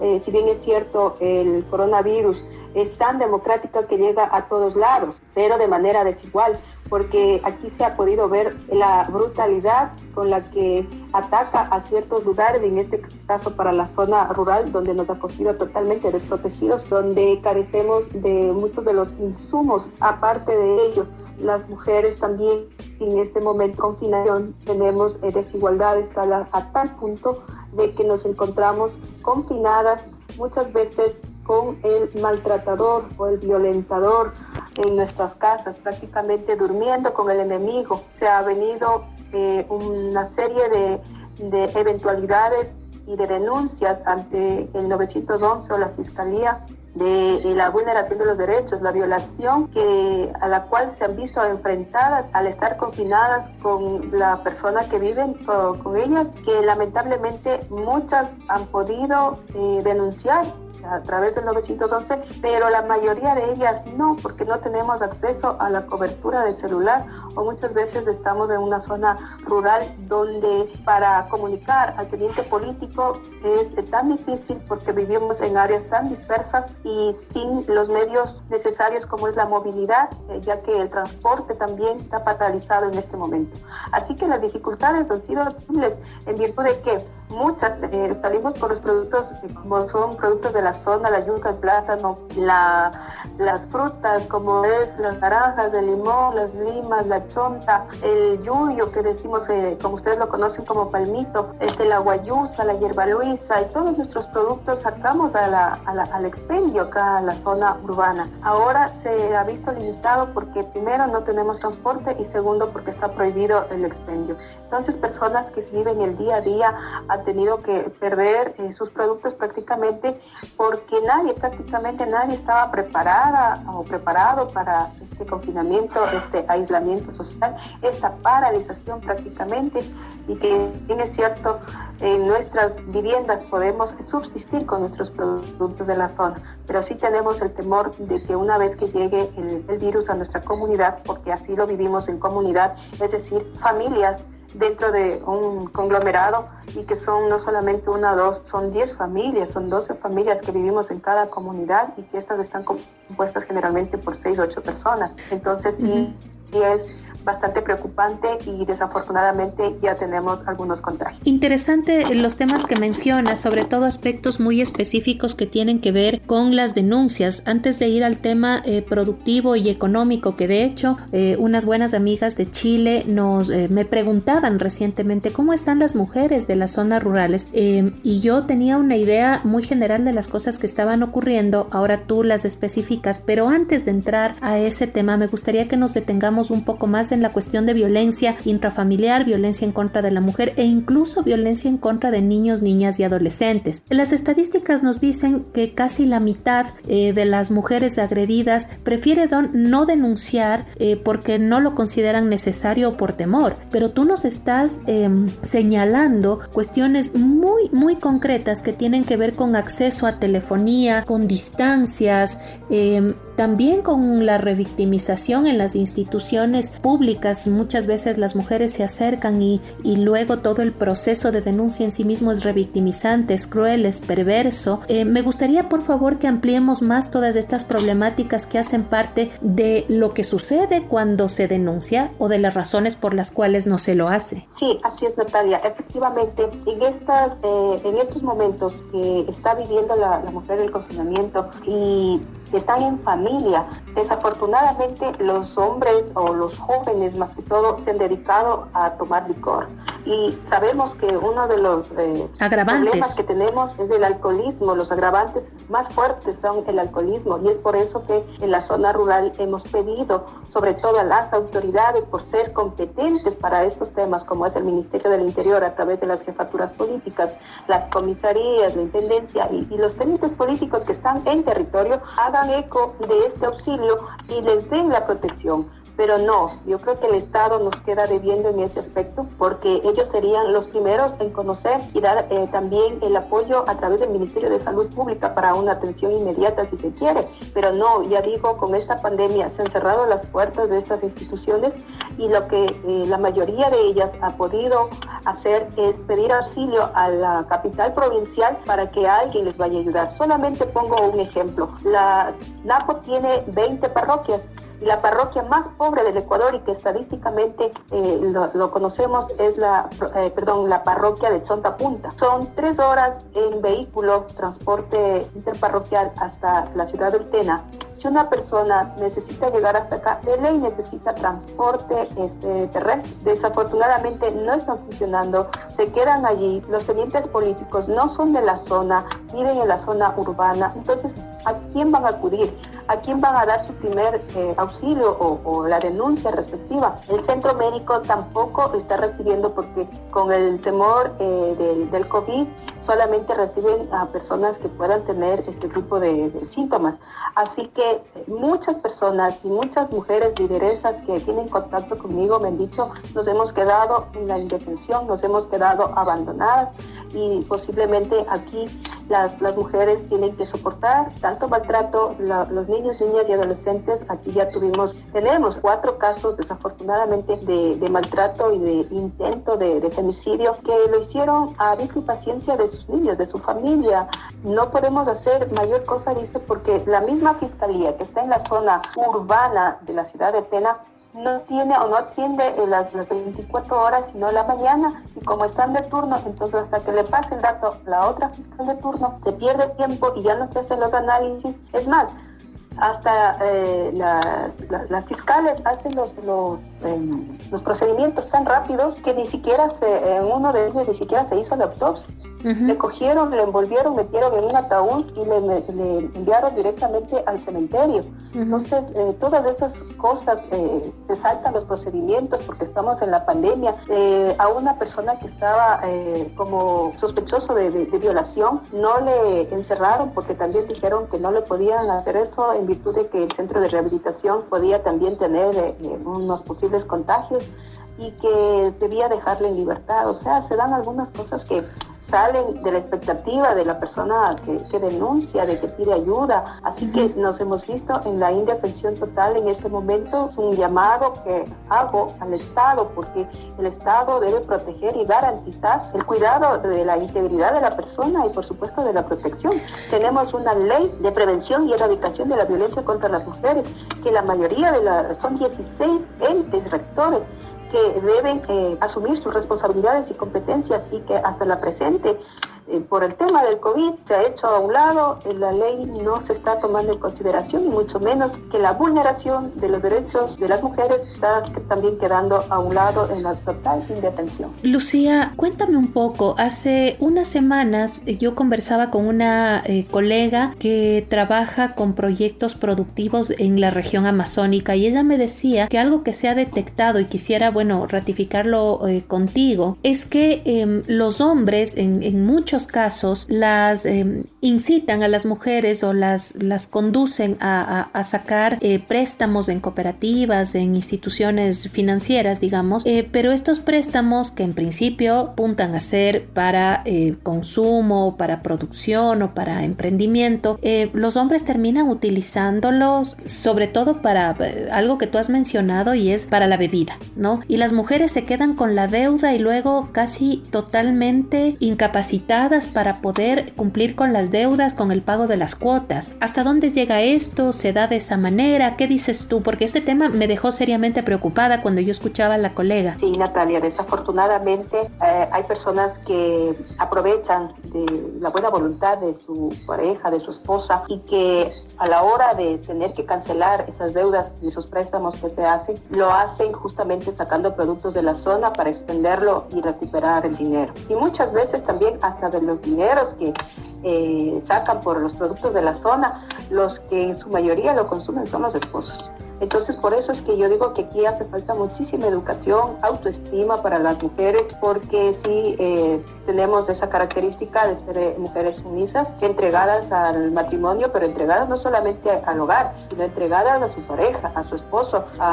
nos enseñaron lamentablemente a decir que ante el marido hay que agachar la cabeza y hay que obedecer y justamente muchas de, aquellas eh, mujeres se mantienen en esa posición y no velan también por el bienestar de ellas y de, sus hijos, ¿no? Entonces sí se ha llamado la atención públicamente en ese aspecto. Pasemos entonces, esto nos conecta con el tema económico del que tú hablabas. ¿Cuál es la situación em, para las mujeres que producen, es decir, cuál es, cuál es la situación del, del, área productiva, pero también del área comercial? Sabemos que ya nos, ya nos contaste también y hemos leído eh, varios artículos sobre la dificultad que se tiene hoy, no, no para trabajar el campo en específico, sino para sacar los productos, para comercializarlos, pero también un serio problema con los intermediarios. Así es.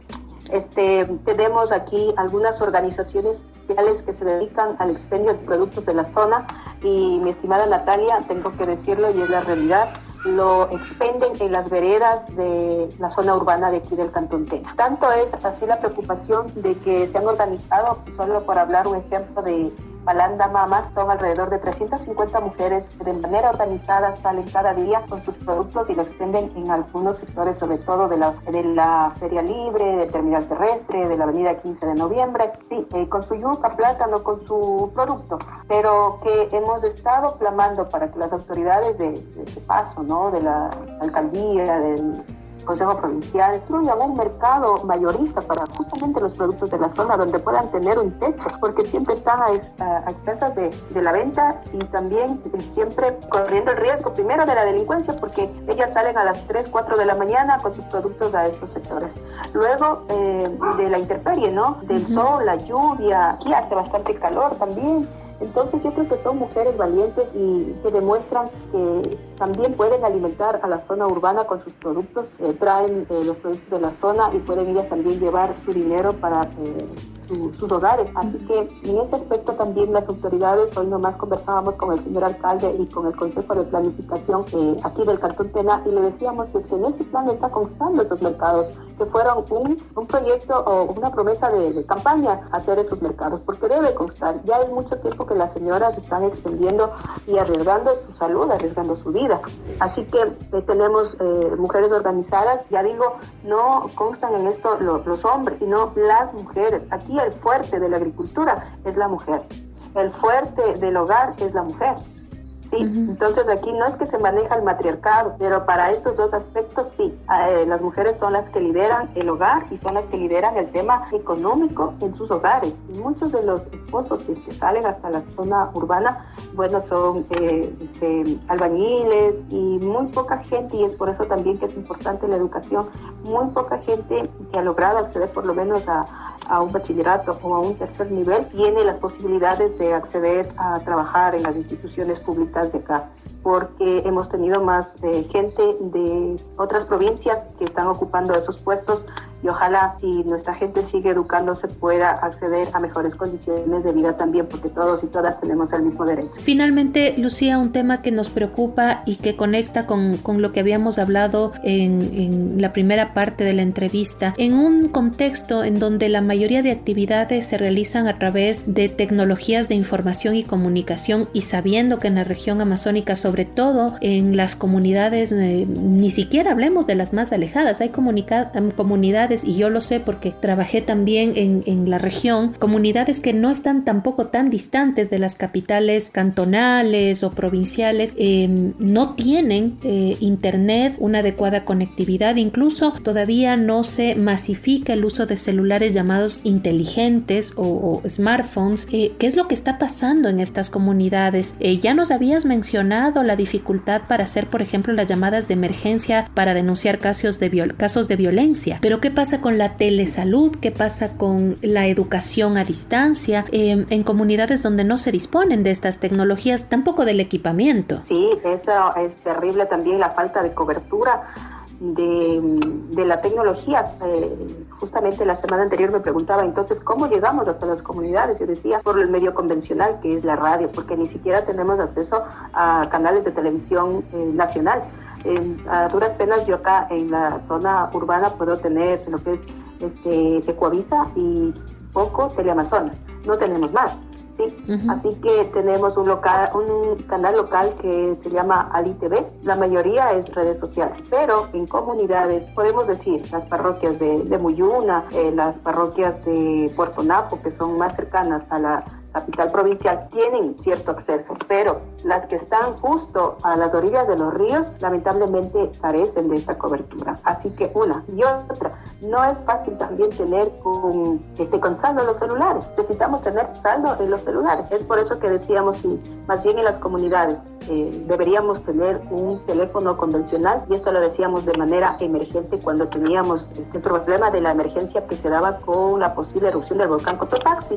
Allí es donde donde hicimos el pedido de que cada comunidad, eh, en lo posible, tenga teléfonos convencionales para que los dirigentes se conozcan, desde aquí ya se sepa qué es lo que está pasando. Eh, es una cadena ¿no? de llamadas telefónicas de la autoridad principal del COE, luego los eh, eh, jefes políticos, luego los tenientes políticos, estos suben a sus líderes en cada comunidad, en cada territorio, para que puedan eh, correr hasta las zonas más altas y puedan salvarse. Entonces yo decía que en esta pandemia de igual manera utilicen a esos mismos, eh, esa cadena de llamadas telefónicas y que puedan todos estar informados de lo que está pasando, porque mucha gente, estimada Natalia, desconoce qué es el COVID y desconoce qué es lo que, lo que le puede suceder una vez que tenga este virus y lamentablemente esto es hasta ¿no?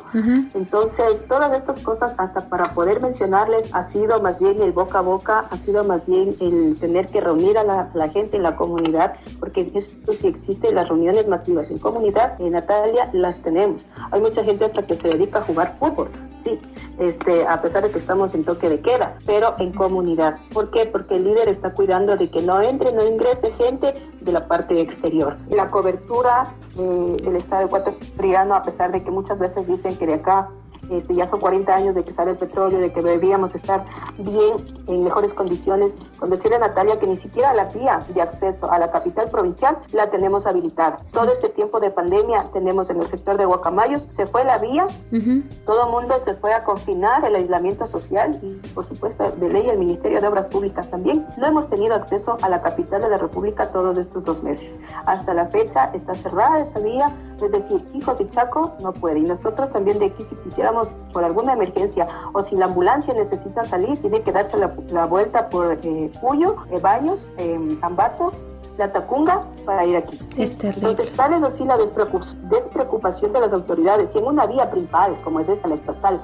nos dejan así. Imagínense en la zona rural con una cobertura de teléfono celular y personas que no tenemos muchos recursos para tener también saldo en los celulares. Entonces, no les interesa porque económicamente no es rentable. Lucía, todo lo que hemos conversado nos eh, obliga a reflexionar cómo las medidas que se toman eh, por parte de los gobiernos nacionales o locales siempre son medidas que se pueden acatar mejor desde las zonas urbanas, pero en las zonas rurales las realidades son otras. Y esto es algo en lo que debemos pensar a través de este y otros programas de análisis que son un llamado, constituyen un llamado a las autoridades para que las medidas sean también adaptables y adaptadas a territorios que, por ejemplo, no cuentan con señal de teléfono, no cuentan con vías, como nos acabas de decir, no cuentan con la posibilidad de realizar actividades a través eh, del Internet y todo esto nos da cuenta también de la desigualdad con la que se vive la cuarentena. No es lo mismo la cuarentena en las ciudades con gente eh, que podemos recibir un sueldo mensual, no es lo mismo recibir eh, o manejar la cuarentena eh, dentro de casas que tienen aire acondicionado, ventilación, a lugares donde el calor es muy fuerte. No es lo mismo pasar una cuarentena cuando se tiene los alimentos a disposición las 24 horas del día y tampoco es lo mismo pasar una cuarentena en las capitales a diferencia de las comunidades. Lucía, te agradezco muchísimo. No sé si tienes alguna intervención final. Sí, yo solamente quisiera acotar algo. Tal es así que en este momento que los niños, niñas y adolescentes que deberían estar este, recibiendo clases vía internet, no tenemos computadoras. Entonces, ¿qué vamos a aprender? Prácticamente nuestras niñas, niñas y adolescentes ya terminaron el año. Cuando empezó la pandemia, terminaron el año. Y lo que no aprendieron se quedó ahí. Ojalá eh, podamos mejorar este tipo de condiciones y la desesperación y la preocupación de la familia también es que por eso digo, el COVID tan democrático que llega a todo lado, pero tan desigual porque llega a distintas zonas de manera muy desigual, porque ya digo, en la zona urbana podrán eh, de pronto hasta aquí, eh, por decir, tener una computadora para un joven es tan difícil, para un niño es tan difícil, no se diga en la zona rural donde no tenemos la posibilidad de tener una computadora y que no hay un estudiante y no hay varios estudiantes. Así que lamentablemente siempre ya digo la desigualdad para la zona, eh, sí, para la región amazónica en general y para la zona rural es mucho más fuerte que para la zona urbana. Así que la pandemia nos ha caído eh, tan fuerte que las desigualdades se han eh, avisorado muchísimos más, la violencia ha aumentado y desafortunadamente tenemos que decir que nuestras autoridades también nos han abandonado. El Estado nos queda debiendo mucho y ojalá eh, siendo positivos y positivas las cosas cambien y podamos fortalecer los ecuatorianos y ecuatorianas, eh, la mayoría creo que somos personas de bien y sabemos trabajar. Los corruptos y las personas que hacen malas cosas son solamente un puñado de gente. El 99% pienso que de ecuatorianos siempre somos solidarios, trabajadores, emprendedores y vamos a salir. Ecuador es un país de hombres y mujeres valientes y tenemos que salir de esto. Estimada Natalia, yo le quiero agradecer muchísimo y decir que eh, no seamos negativos, sino más bien positivos porque si nos vamos a milanar por estos temas, yo creo que eh, vamos a exterminar a la humanidad y eso no está bien. Al contrario, yo creo que tenemos que aunar esfuerzos, unir eh, los brazos hombro a hombro y salir adelante como sea y ver con buenas eh, expectativas a personas de bien que nos gobiernen, a personas de bien y que sean personas nuestras que ya tienen experiencia o que ya sabemos que pueden hacer el bien a, la sociedad. Eso nada más, estimada Natalia, y, muchísimas gracias. Muchísimas gracias a, a ti, Lucía. Hemos conversado con Lucía Rodríguez Aguinda, ella es coordinadora nacional del Observatorio Ciudadano al cumplimiento de la Ley de Prevención y Erradicación de la Violencia contra las Mujeres. También es técnica en Ecuador de la Red de Mujeres Rurales de Latinoamérica y el Caribe y nos deja temas que nos preocupan muchísimo. ¿Cómo las mujeres de la región amazónica van a denunciar los casos de violencia si en una buena parte de las comunidades, en los pueblos y nacionalidades no existen las condiciones para realizar estas denuncias? Tarea pendiente para el gobierno nacional. Seguimos con el programa.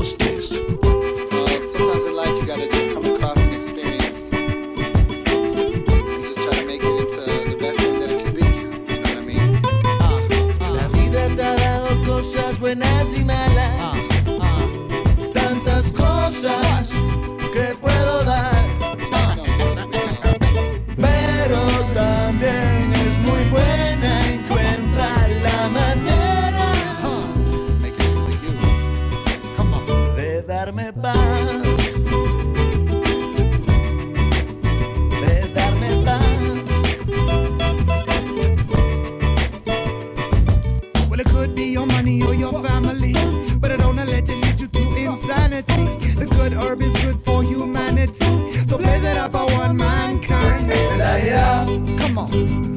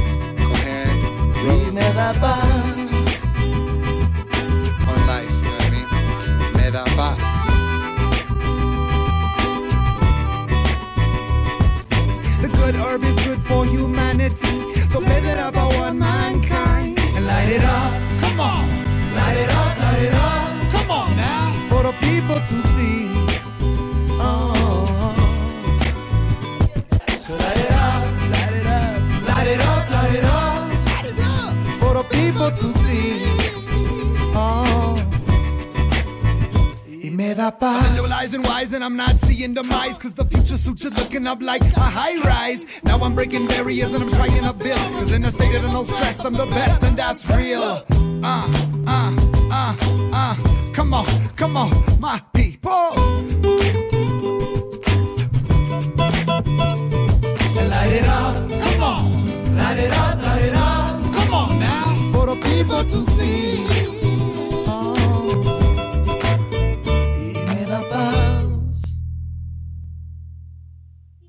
Abreviatura para territorios y áreas conservadas por pueblos indígenas y comunidades locales o territorios de vida. Los equipos comunitarios de territorio de vida TICA, conjunto a la Fundación Aldea y al programa de pequeñas donaciones, ejecutan actualmente el proyecto estratégico Promover el reconocimiento de territorios de vida en Ecuador. Esta planificación consiste en la realización de consultas comunitarias para debatir y decidir sobre el registro de los territorios en la base mundial TICA. Al respecto, eh, nos encontramos en este momento con Mencha Barrera, antropóloga y miembro del, del, Grupo Aldea, con quien les conversaremos acerca de qué está pasando en este momento con las áreas protegidas y con los pueblos y nacionalidades en el marco del COVID-19. El registro de territorios de vida en la base mundial de TICA Empezó en agosto del 2018, según entiendo, y debería finalizar en junio de 2020.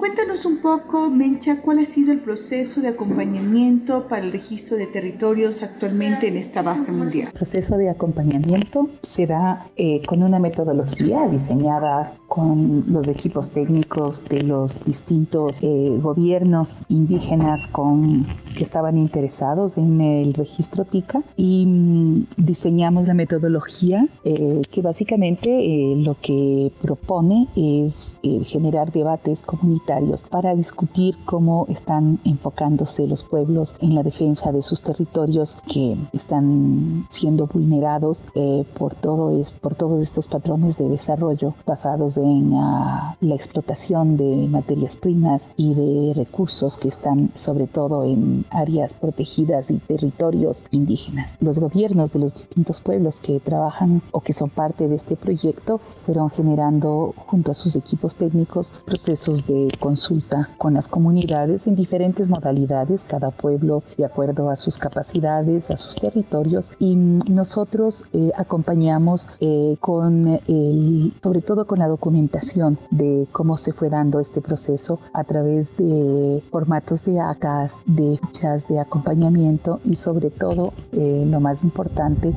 es que teníamos que llegar, llenar una serie de formularios bajo el formato diseñado por el Centro de Monitoreo Mundial de la Biodiversidad eh, en el mundo que es, eh, funciona en la Universidad de Cambridge en Inglaterra y, está, eh, y es una instancia que trabaja eh, con el programa de medio ambiente de Naciones Unidas. Nosotros acompañamos en todo este proceso de documentación y hay una cuestión que es interesante y es que un pueblo que se reconoce como un territorio de vida tiene que ser reconocido por otro pueblo que también se reconoce como territorio de vida. Es un sistema de reconocimiento entre pares. Entonces nosotros lo que hicimos fue ir documentando conjuntamente con los pueblos, con los equipos técnicos de cada pueblo, fuimos documentando todo este proceso de consulta para que pudieran llegar a la, al registro. Eh, yo puedo hablar de las áreas protegidas que están, eh, que tienen traslape con los territorios de vida con los cuales estamos trabajando y que son el uh, Parque Nacional Machalilla y uh, áreas del Parque Nacional Yasuní. Este, y también, bueno, hay áreas que son de la zona intangible Tagaere Taromenani que están traslapadas, pero eh, de otras áreas nacionales eh, protegidas no puedo hablar porque mi trabajo se ha concentrado en los territorios de vida, eh, que son Agua Blanca en el Parque Nacional Machalilla, Playa de Oro en Esmeraldas, que no está dentro de ningún parque, el pueblo originario quichua de Sarayacu, que tampoco está dentro de un parque nacional, ni tiene traslapes con parques nacionales, es el pueblo Xuararutam, que no tiene traslapes con una área nacional protegida, y el territorio Guaurani, que como ya mencioné antes, sí tiene algunos traslapes eh, con el Parque Nacional Yasuní y la zona intangible Tagaere Taromen. Observaba que el 21 de mayo publicaste sobre las respuestas comunitarias de los territorios de vida del Ecuador frente a la emergencia. En este caso, eh, este enfoque de cuidado comunitario señala un escrito hecho por ti, proponen, deciden dar respuestas de acuerdo a las culturas, a las capacidades organizativas y a las distintas realidades territoriales que la emergencia confronta. ¿Puedes un poco detallarnos eh, cómo se está manejando dentro de las comunidades eh, las medidas de emergencia? Por un lado, eh, siempre llama la atención que mientras estos territorios que se requieren mayor cuidado son los territorios más vulnerables, más frágiles, debido especialmente al sistema capitalista, activista, que ha visto ahí sobre las fuentes de recursos, madera, agua, petróleo, minas, etc. La primera gran diferencia que hay que señalar con, ah, entre los pueblos indígenas, eh, en este caso amazónicos y las comunidades de la costa en relación a las respuestas o a las percepciones que se tienen desde los protocolos oficiales internacionales respecto a la emergencia es ellos se basan en, ah, en su práctica eh, ancestral y cotidiana de relacionarse y de cuidarse en comunidad. Entonces esa es una primera gran diferencia entre los pueblos rurales y, los, y las poblaciones urbanas, que se basan en el aislamiento eh, individual, en, ah, en, en, un encierro, en una casa, em, y, ah, y, eso en las poblaciones rurales es bastante más difícil. Ellos eh, lo que han hecho es cerrar el territorio y cerrar las comunidades al ingreso de personas que vienen de afuera como una medida de eh, para bajar el riesgo de contagio. Eh, pero obviamente son personas eh, que viven en relación directa con su entorno. Por lo tanto, el espacio inmediato, digamos, de, aislamiento es la comunidad, es la, casa, la chacra, el bosque, el río, y eso es parte del cuidado comunitario. ¿En qué se basa este cuidado comunitario? Se basa en que si una persona se enferma, hay una comunidad inmediata que responde que es su familia, su familia ampliada, comunidad. Las medidas que se toman son para proteger a la comunidad. Así, eh, por ejemplo, hay pueblos como Sarayaku que mm, pueden controlar bastante bien el ingreso al territorio porque es un territorio al que se llega única y exclusivamente por vía fluvial, no tienen carreteras. Y entonces el momento en que hacen el control por el, ah, por el río y, y hay personas responsables para eso, eh, eso es bastante eficiente como una medida eh, para eh, controlar el ingreso a los territorios. Hay otros territorios en donde es muchísimo más complejo, como por ejemplo en el territorio Guaurani, en donde hay presencia de empresas mineras, hay presencia de madereros que están ingresando, estos últimos, los madereros, a áreas muy cercanas a la zona intangible eh, por, el, por el lado de Shiripuno y, y han llevado ya casos comprobados de coronavirus entre las personas que han ingresado. Hay un caso de contagio en el bloque 16 operado por la Repsol, eh, que está en el Parque Nacional Yasuní, y ah, hay un caso de contagio entre trabajadores madereros que se les denomina balseros porque están relacionados con explotación de balsa eh, que llevan hacia Guayaquil y que han sido eh, focos de contagio. Entonces, estos casos de personas vinculadas a actividades extractivas son precisamente los riesgos potenciales que hay en los territorios. Y precisamente estas actividades extractivas son las que primero se tendrían restringir si es que, o sea, realmente se deberían prohibir, pero como son eh, actividades que el Estado eh, les denomina como actividades estratégicas, evidentemente tiene que tener una política pública eh, de protección hacia los pueblos y por lo tanto tiene que restringir estas actividades al menos eh, mientras dure la cuarentena para contribuir a la protección de los pueblos. Hay que tomar en consideración que en la zona intangible están los pueblos Tagaere, Taromenani, que son pueblos en aislamiento y ellos están bajo medidas cautelares dictadas por la Corte Interamericana de Derechos Humanos. Sin embargo, para las instancias del Estado, está todo lo que tiene que ver con derechos no tiene mayor importancia y entonces eh, esto es una cuestión eh, que afecta directamente a los pueblos y se pone en evidencia en estos momentos de emergencia como la que estamos viviendo. En la publicación del 21 de mayo de Aldea encontramos un mapa con los territorios de vida en la que eh, voy a citar algunas de las respuestas comunitarias a la emergencia sanitaria, entre ellas la restricción de acceso a territorios, el control comunitario de ingreso, pero así también eh, protocolos propios de, prevención, la revalorización de la medicina ancestral y la identificación de grupos vulnerables. Quisiera un poco eh, detenerme en términos de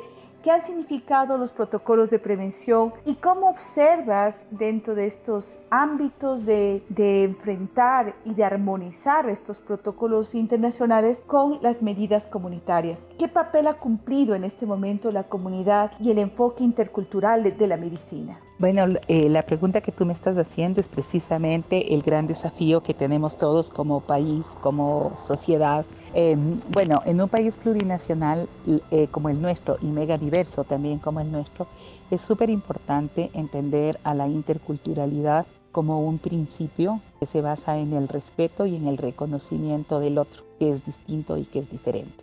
Eh, y ese, esa es precisamente la gran carencia que tenemos eh, en la política pública y en la respuesta nacional a la emergencia. En forma específica, yo creo que los, los protocolos de los pueblos indígenas em, buscan armonizar lo que son sus realidades a los protocolos internacionales y nacionales. Eh, con ejemplos muy concretos, podemos hablar de la restricción eh, de, reuniones en sus propias comunidades. Esto es algo bastante duro para eh, los pueblos indígenas que tienen un sentido comunitario muy fuerte y que además tienen un modo de vida basado en la familia ampliada eh, para todo lo, lo que es la vida cotidiana.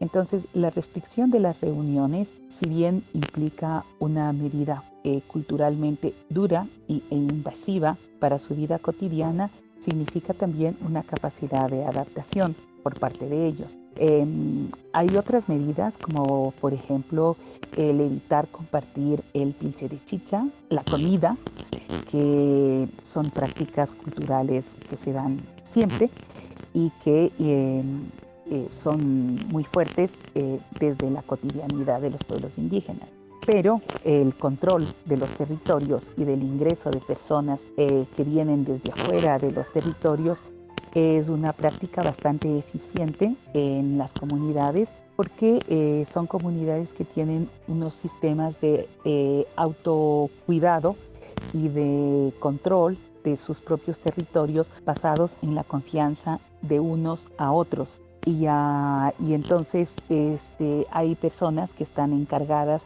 de hacer esta, esta vigilancia de los territorios y tienen sistemas y mecanismos de comunicación muy rápidos.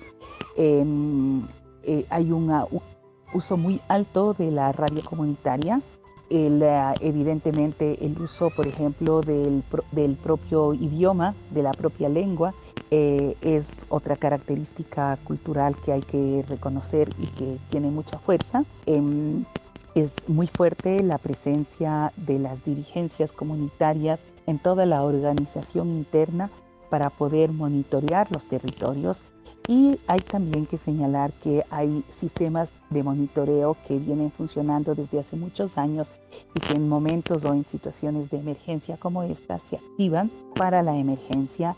Y no solo que eh, monitorean los territorios, sino que son los responsables de operativizar entre las comunidades lo que es el aprovisionamiento de alimentos, eh, los cercos sanitarios, para, que, para evitar que las personas eh, salgan fuera de las comunidades en caso de que necesiten productos básicos como fósforos, por ejemplo, o velas. no nos olvidemos que son comunidades que carecen de agua potable, carecen de energía eléctrica, y por lo tanto eh, se vuelven dependientes de este tipo de productos.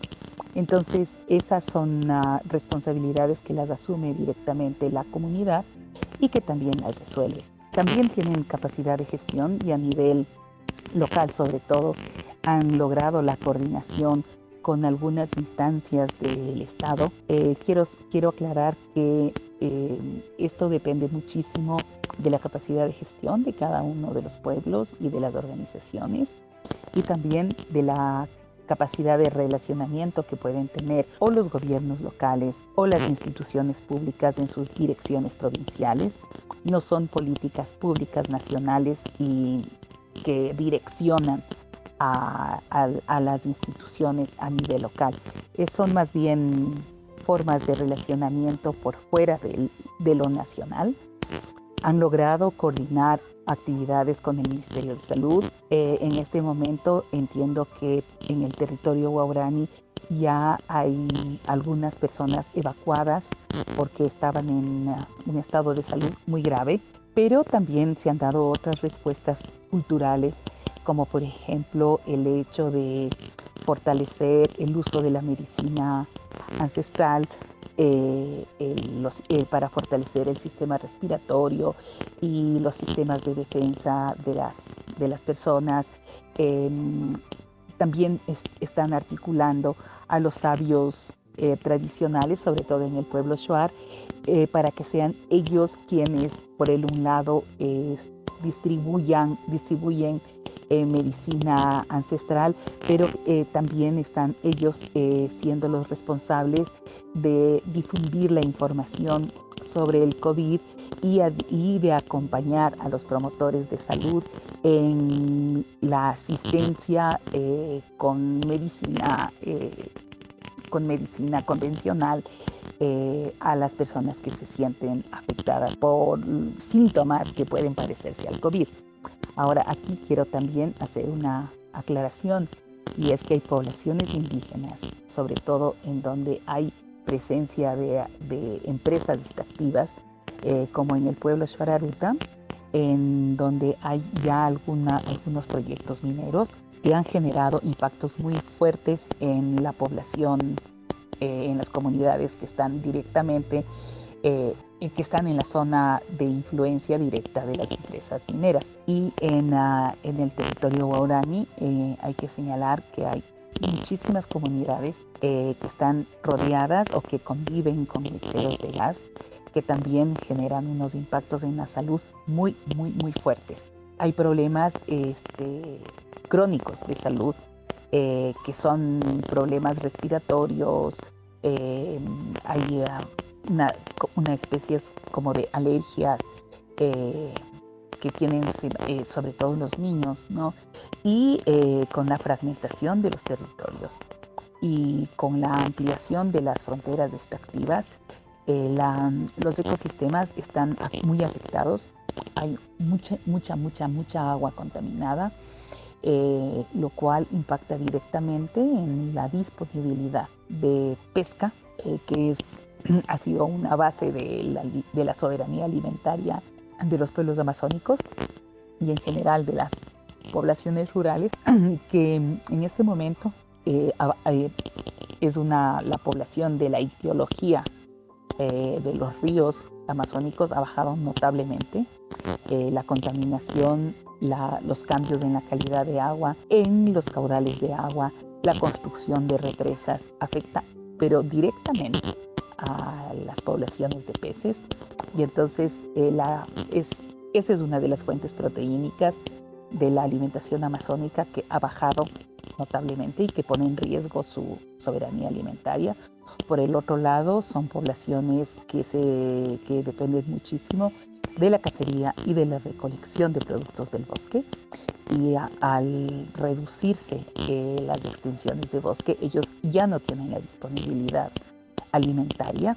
Por lo tanto, estas crisis afectan directamente a sus posibilidades de alimentación por el un lado y por el otro lado ponen en evidencia la desnutrición que puede llegar a ser crónica en áreas sobre todo cercanas a, las vías eh, y a las, a las empresas eh, extractivas como las petroleras mineras. Entonces, esto es, hay que señalar. Ahora, quiero decir que eh, otra gran diferencia y un desafío enorme que han enfrentado los pueblos indígenas en esta pandemia es que ellos hacen una valoración cultural diferente de las personas mayores a la que normalmente, o sea, se ha hecho en los países europeos, en donde a las personas mayores les desconectan de los respiradores.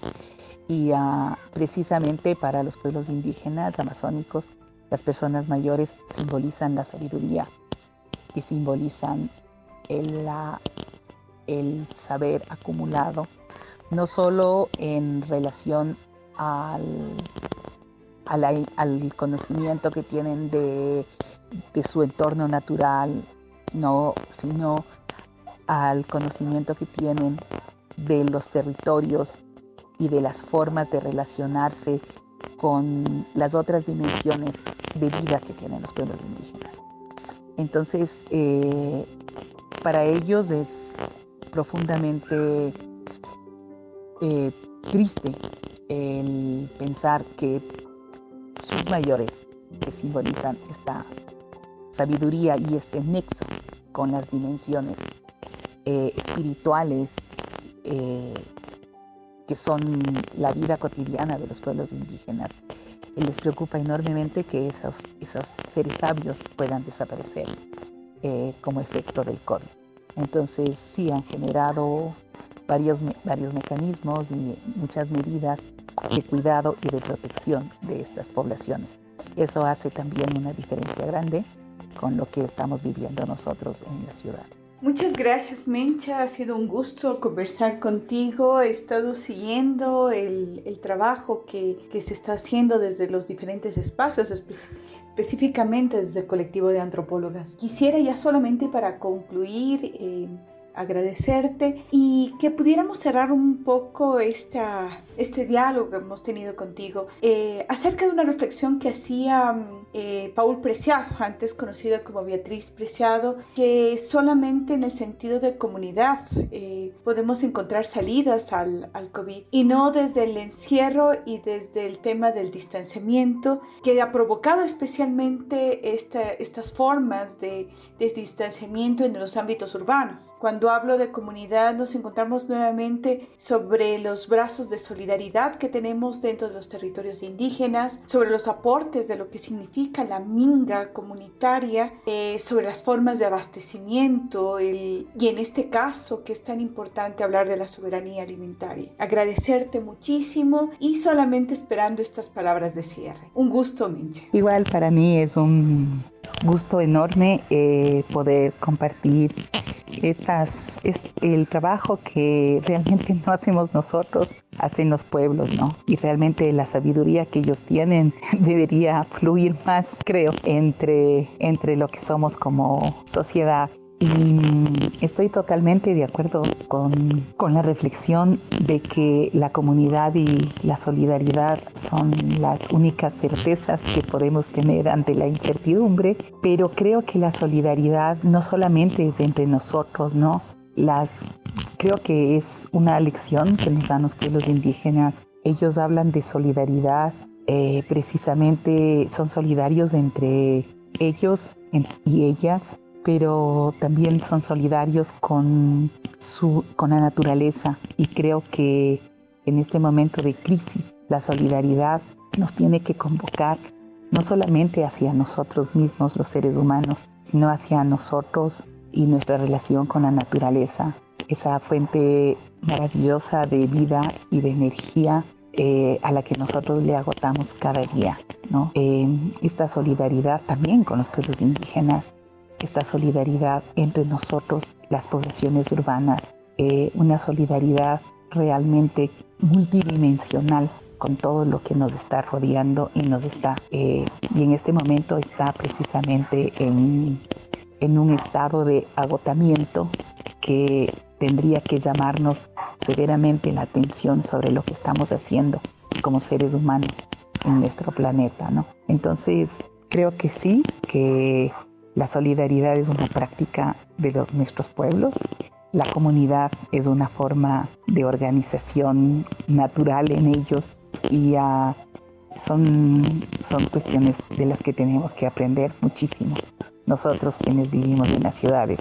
Entonces, muchas gracias a ustedes. Para mí ha sido un gusto poder compartir. Chao.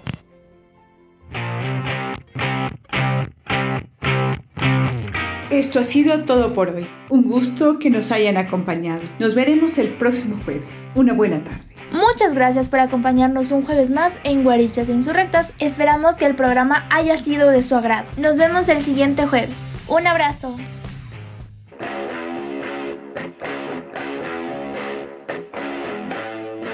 Guarichas e Insurrectas. Un programa diverso que piensa y problematiza la sociedad desde el feminismo. La cuarta ola. Milena, Mariana, Natalia, Camila, Carla y Andrea. Esto fue Guarichas e Insurrectas, tejiendo redes, rompiendo fronteras. Hasta la próxima. Guarichas e Insurrectas.